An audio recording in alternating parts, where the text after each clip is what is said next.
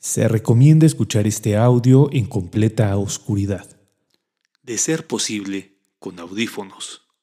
Trate de escapar por un momento de la realidad.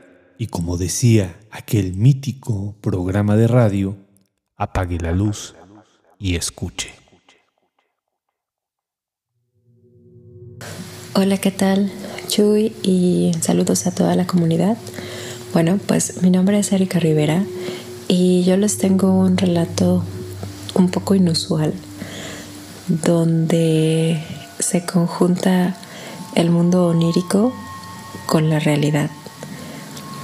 Y pues bueno, como antecedentes, eh, tengo que mencionarles que desde muy temprana edad mi hermana, eh, yo soy la mayor, mi hermana menor ella pues puede ver ciertas entidades. No, no siempre es lo más grato y sinceramente yo como hermana mayor ay, me metió muchísimos sustos. Yo no puedo ver nada, eh, pero a veces siento la vibra de los lugares o de las cosas. Realmente es algo eh, que al parecer se hereda de familia, porque mi papá lo comentó en algún momento que mi bisabuela tenía ciertas características también así, eh, no sé, como de adivinación y esas cosas. Pero bueno, el relato que les voy a contar sucedió hace algunos años cuando yo me encontraba estudiando en la universidad. Eh, mi hermana y yo no nos llevamos mucho tiempo, nada más un año y medio. Así que, pues, como buena universitaria, me encontraba haciendo eh, mi tarea, uno de mis proyectos finales a las 3 de la mañana, ya saben. y ella y yo compartíamos la misma habitación. Y pues yo estaba súper entrada aquí en la computadora y escuché como, o sea, mi hermana ya llevaba dormida más de dos, tres horas, pero escuché como en sus sueños, como si se quejara, como que si algo le doliera y vi que se movía y hacía como una cara como de, mm, no sé, de disgusto, como de miedo, no sé, algo. Se me hizo muy raro, continué, pero la volví a escuchar que se quejó en su sueño y dije, no, esto está súper raro, igual está teniendo alguna pesadilla.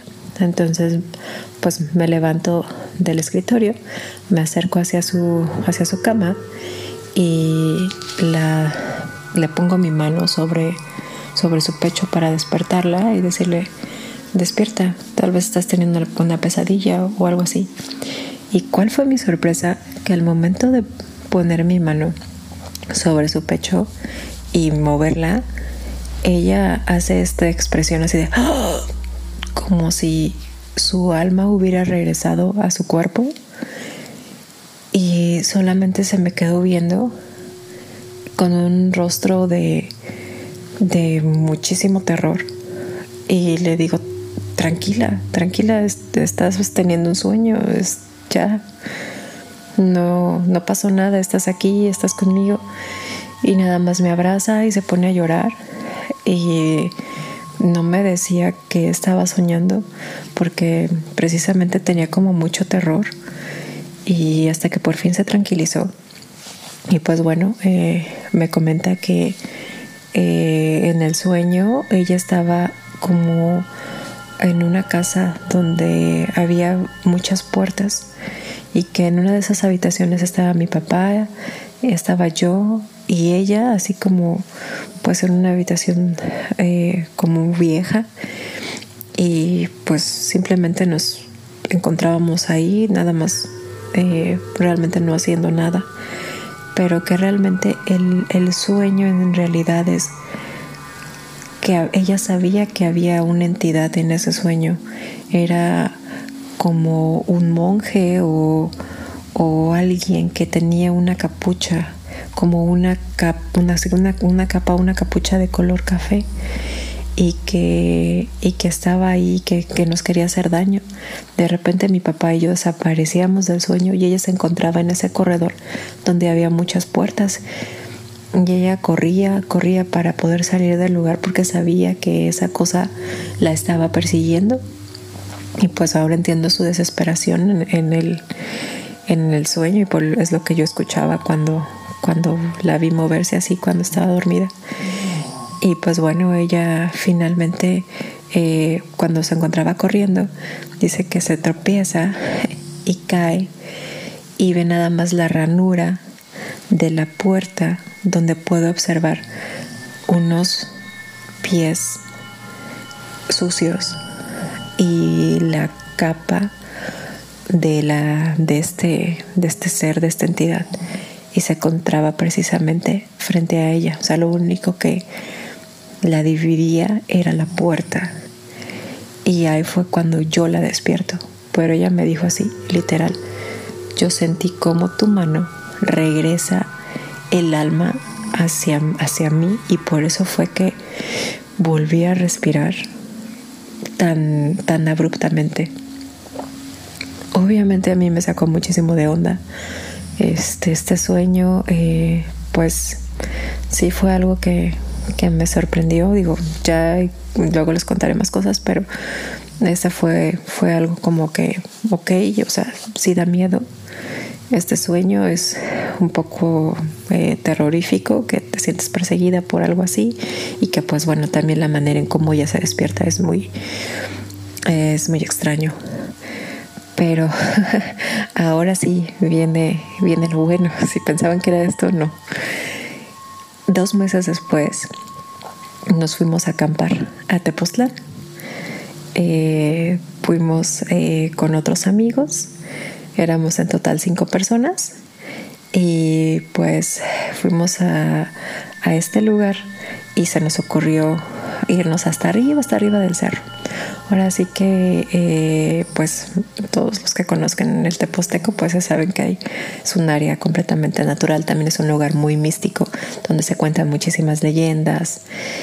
Y pues bueno, eh, llegamos ahí, era verano, pusimos nuestra casa de campaña, empezamos a hacer la fogata para comer, eh, no sé, creo que salchichas, no sé lo que teníamos ahí y pues de repente que empieza a llover, ya saben, de esas veces que se cae el cielo y pues así nada más pudimos llevarnos nuestras cosas, eh, las más importantes y nos metimos y pues bueno, ya eran como las 6, 7 de la noche, nos quedamos ahí adentro de la casa de campaña esperando que, que pasara un poco la lluvia, eh, pero bueno, la lluvia no, no, no paraba, eh, estábamos eh, simplemente pues echando relajo, platicando de un poco de todo, pero nada, nada acerca de cosas eh, paranormales o alguna otra cosa así.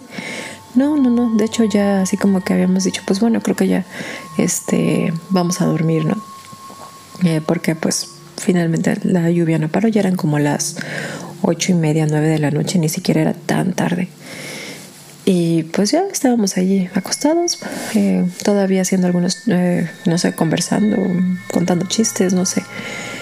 Cuando de repente mi hermana me agarra el brazo y me lo aprieta así muy fuerte y me abraza y le digo, ¿qué te pasa? Y me dice, no, nada. Y le dije, Gabriela, dime qué te pasa. No sé, eh, no, no te entiendo.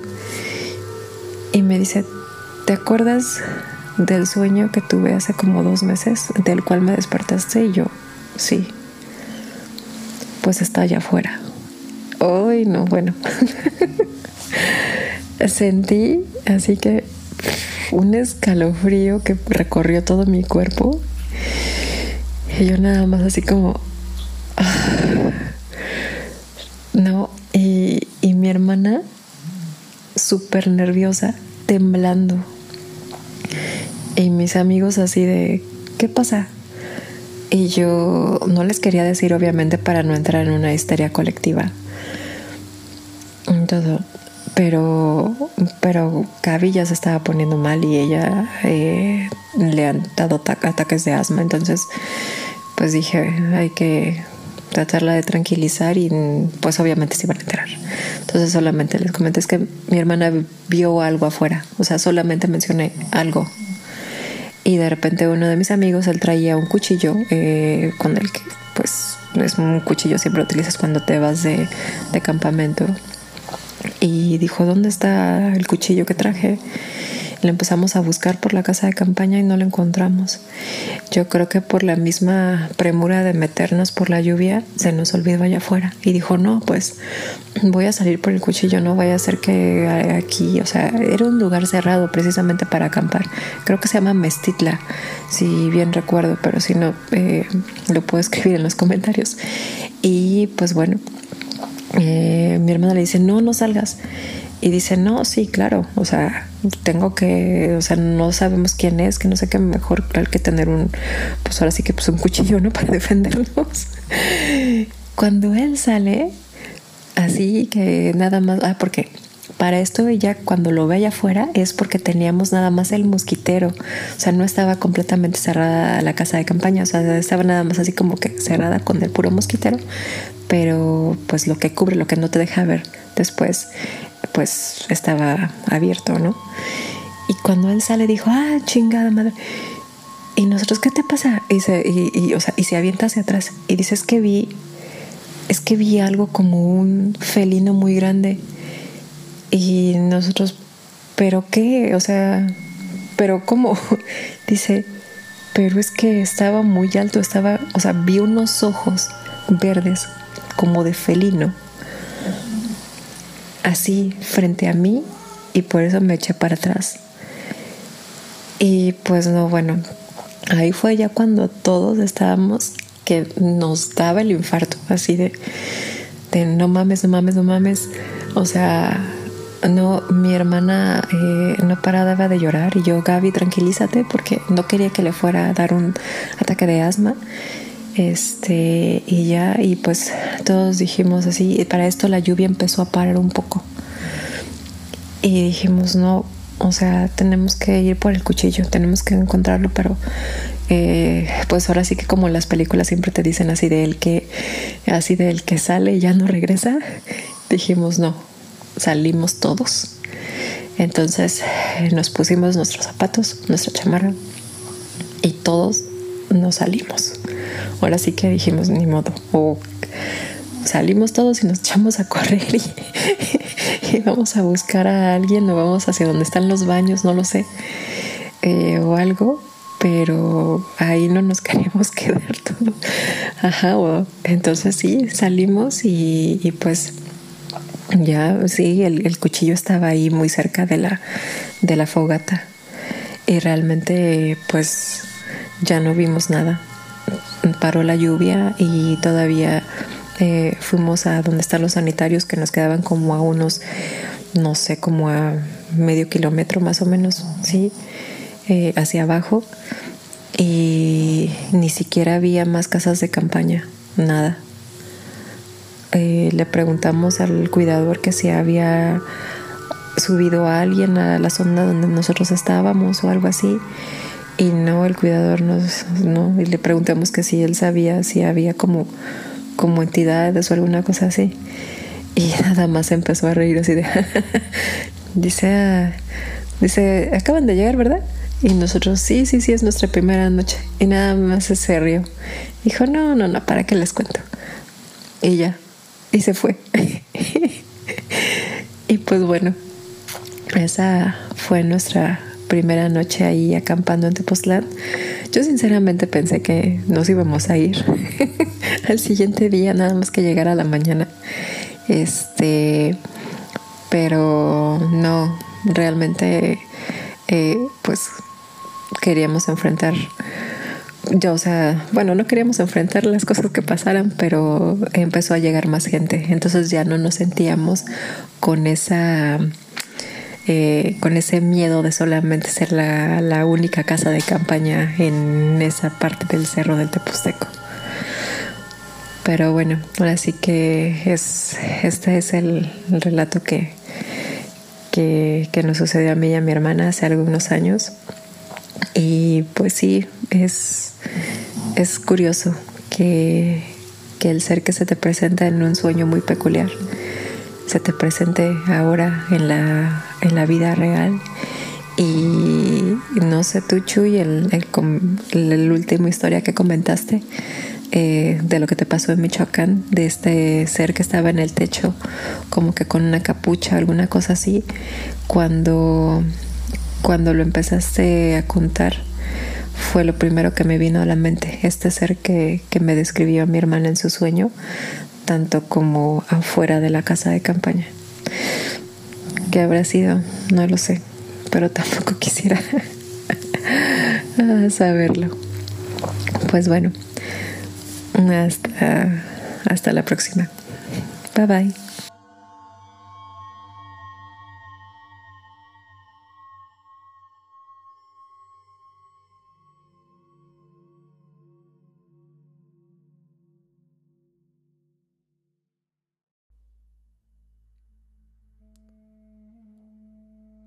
¿Qué tal con este relato, querida comunidad de la queridísima Erika Rivera, la cual le agradezco enormemente, ¿no? Que nos haya dado, pues este, pues sí, es un relato en dos partes. La primera tiene que ver con el mundo onírico. Recordemos que el mundo de los sueños siempre ha estado ligado a las premoniciones, entonces es bien interesante cómo en un primer momento la hermana Gaby es el conductor de toda la historia. No sé si se fijaron, porque es la que tiene como que abierta la sensibilidad de creer.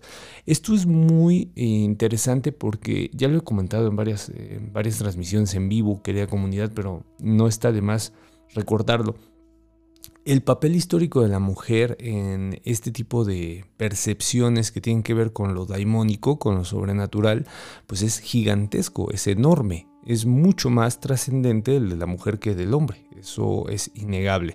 A pesar de que el hombre ha buscado el, monopolio por medio del sacerdocio, es decir, yo solamente puedo ser sacerdote, eh, la mujer ha eh, buscado, ha encontrado mecanismos para, para mantener esta vitalidad en su papel principal de, pues sí, de depositor de los relatos y de eh, tener este tipo de experiencias. Entonces, que las dos, tanto Erika como Gaby, tengan esta sensibilidad está ultra interesante porque reivindican lo que ya hemos hablado en varias ocasiones, ¿no? La mujer tiene una cualidad, según las tradiciones orales, una cualidad mucho más importante que el hombre en apreciar este tipo de realidades daimónicas, como le diría Patrick Harpur, este impresionante escritor que hace el libro La realidad daimónica y que recomiendo eh, ampliamente, ¿no? Querida comunidad. Pero fíjense, en el sueño es alguien que la está acechando, ¿no? El primer punto que me gustaría em, poner en consideración, querida comunidad, es que en los dos momentos que vamos a escuchar, eh, que escuchamos en el relato, eh, hay una especie como de acecho, busca algo, esta, esta persona. Ahora, que sea un monje también tiene una connotación bien interesante porque en muchas ocasiones muchos textos hablan de que, principalmente los Ars Morendi, por ejemplo, hablan de que el diablo se presenta en formas que no pareciese el diablo. ¿no? Entonces es un clásico que el diablo se aparezca en forma de monje. Ahora, eh, ya después lo va a corroborar ¿no? La misma, la misma historia. Y una de las cosas que es evidente, que no es una aparición benéfica, es la, el constante acecho del cura a Gaby, ¿no? Que todo el tiempo está al pendiente. Ahora, ¿qué momento nos regala Erika cuando dice que eh, trata de despertar a la hermana y al tocarla regresa al cuerpo? Es, bueno, para las personas que hemos visto esta, pues sí, es, eh, esta forma de regresar al cuerpo, a, mí en lo particular me, tocó verla un par de veces en hospitales, querida comunidad, eh, sí hay una, una, pues sí, un movimiento del cuerpo muy particular, ¿no? Cuando vuelven en sí las personas. Y sí es muy impresionante. Entonces que Gaby viera, eh, no, perdón, que Erika viera a Gaby hacer esto, bueno, pues también es, está bien cañón, ¿no? O sea, en el momento de que la despierta y que le dice, bueno, pues es que vi un monje, ¿no? Las, los pies sucios del monje también tiene que ver, esta, esta onda de la suciedad, de lo putrefacto, recuerden que son elementos muy, muy claros de que algo malo está pasando, porque recuerden que todo lo que tiene que ver con lo sagrado no se corrompe. Es decir, o sea, tiene la cualidad, lo, lo sagrado tiene la cualidad de no corromperse y lo que es maléfico tiene la cualidad de estar siempre en constante estado de putrefacción. Eso también es eh, algo que, podremos rescatar este, de este, primer momento, ¿no? Eh, aparte esta onda del acecho, yo la, yo la relaciono mucho porque nos habla de que ella ve a su familia, ¿no? A su hermana y a su papá, si mal no recuerdo, y no ve al monje hasta que cae, ¿no? Hasta que cae y ve los pies. ¿no? Estos pies sucios. Entonces está bien interesante. Ahora, la segunda parte, pues es una verdadera joya, querida comunidad, porque sí, efectivamente, el Cerro del Teposteco es uno de los lugares que más actividad tienen. Incluso, eh, eh, querida Erika y querida comunidad, no solamente estamos hablando de seres sobrenaturales, de, vamos, o sea, de brujas, de nahuales, de aparecidos, de fantasmas, no, no estamos hablando solo de eso. Estamos hablando también de avistamientos ovni que tiene este lugar. Es un lugar místico por excelencia, ¿no? El Cerro del Teposteco. Qué miedo cuando nos dice que se queda en el cerro sola hasta arriba y con una lluvia terrible. Bueno, la gente que hemos vivido las lluvias en los pueblos sabemos que eh, ahí no se, no, cuando llueve no hay como que, ay, qué padre, ¿no? Vamos a ver, no, se cae el cielo. Entonces está bien, bien, bien loco que se haya quedado hasta, hasta arriba. Y fíjense cómo está el, el momento, está la humedad, está la soledad, está la idea de vacío y aunque va con amigos, se siente sola. O sea, yo lo que entiendo en este momento es que todos los mecanismos del miedo están presentes, querida comunidad. O sea, está la humedad, está el frío, está el aislamiento y está la, pues sí, la incertidumbre de ser presa, ¿no? Pero bueno, el ser que ve, o sea, esta, esta representación que yo insisto, o sea, puede que sea un monje, pero al parecer lo que está hablando es de algo demoníaco, eh, entendido desde la, desde la religión católica. ¿eh? O sea, literalmente yo estoy leyendo este, este relato que nos manda la querida Erika desde la tradición católica, porque al parecer ahí es a donde se está gestando. O sea, los elementos sobrenaturales van por ahí. Pero los ojos de gato son, son tremendos, ¿no? O sea, cuando la persona que está descontextualizada, porque Erika es muy enfática en eso, Dice, el amigo que, busca el cuchillo para resguardarse, ¿no? Para, no sé si hay algún peligro, poderlo enfrentar, está completamente descontextualizado de la historia, ¿no? Y lo que ve es un ser grande con ojos de gato. Eh, bueno, o sea, esta eh, cualidad eh, zoomórfica ¿no? de los seres daimónicos, pues deja claro de que sí, o sea, tuvieron una experiencia auténtica y bien interesante porque buscan el cuchillo y me gustó muchísimo, como dijo Erika, en las pelis dicen que el que se sale ya no vuelve. Es neta, o sea, Em, me gustó mucho porque tiene toda la razón. O sea, esta situación incluso en, Scream, esta película de los años 90, lo hacen evidente, ¿no? No, no te puedes salir porque va, va a pasar eh, que no vas a volver, ¿no? Y bueno, pues tiene toda la razón porque nos educan las películas, querida comunidad, son una nueva forma de apropiarnos de lo fantástico. Entonces, pues sí está la idea de acecho, y la idea de que no vas a volver. ¿Sabes? Eh, bueno, ¿saben a qué, a qué me recordó? Eh, a estas escenas de, de, La Bruja, de esta película que es formidable porque es prácticamente un expediente inquisitorial, ¿no? Que hacen película. Y me recuerda esta idea de acecho, ¿no? En la montaña, en una zona eh, boscosa, en donde todo puede pasar, pero todo el tiempo estás solo, aunque estés con tu familia, todo el tiempo estás solo. A mí me suena, querida Erika, que nos mandas el relato, Gaby, ¿no? tu hermano también le mando un abrazo, qué, experiencia tan fuerte. Pero a mí me suena que aunque estás con la gente, estás solo, ¿no? O sea, en tu relato siento que hay como que soledad. Tan es así que se quedan en, en el cerro cuando saben que va a haber más gente acampando, ¿no? O sea, como que vencen esta barrera de la soledad. Y bueno, pues ahí se rompen las cualidades sobrenaturales. Por eso yo insisto mucho que cuando se hacen las, bueno, que tenemos pensado, ¿no? En agosto ir a, Jalapa, ¿no? Hacer este tipo de prácticas que tienen que ver ya con, con, pues sí, o sea, una práctica de campo ligada a la experiencia auténtica de lo fantástico, pues el primer requisito es eh, el aislamiento, ¿no? O sea, el, es lo que provoca que el miedo se active, ¿no? La idea de estar aislado y solo. Y bueno, pues ustedes lo vivieron en comunidad. Eh, es muy interesante el relato. Yo por eso me esperé tantas semanas, eh, porque no lo quería dejar sin, eh, vamos a decir, sin analizarlo, por, porque se me hizo súper valioso, súper valioso, ¿no? Aparte, el, compa este se me, se me, me un poquito en él, porque sí, o sea, esta idea de que tienes que proteger, ¿no? Eh, la tenemos muy metida en nuestra sociedad. A mí me pasó, ¿no? O sea, yo todo el tiempo pensaba en mi hijo, ¿no? En que no le fuera a pasar nada. Y bueno, pues escuchar acá a otra persona que es exactamente lo mismo, pues también es muy interesante, ¿no? Porque, porque al final de cuentas sí, está como que muy metido. ¿No? Está muy metida la, idea. Este relato se reduce en una palabra, vulnerabilidad.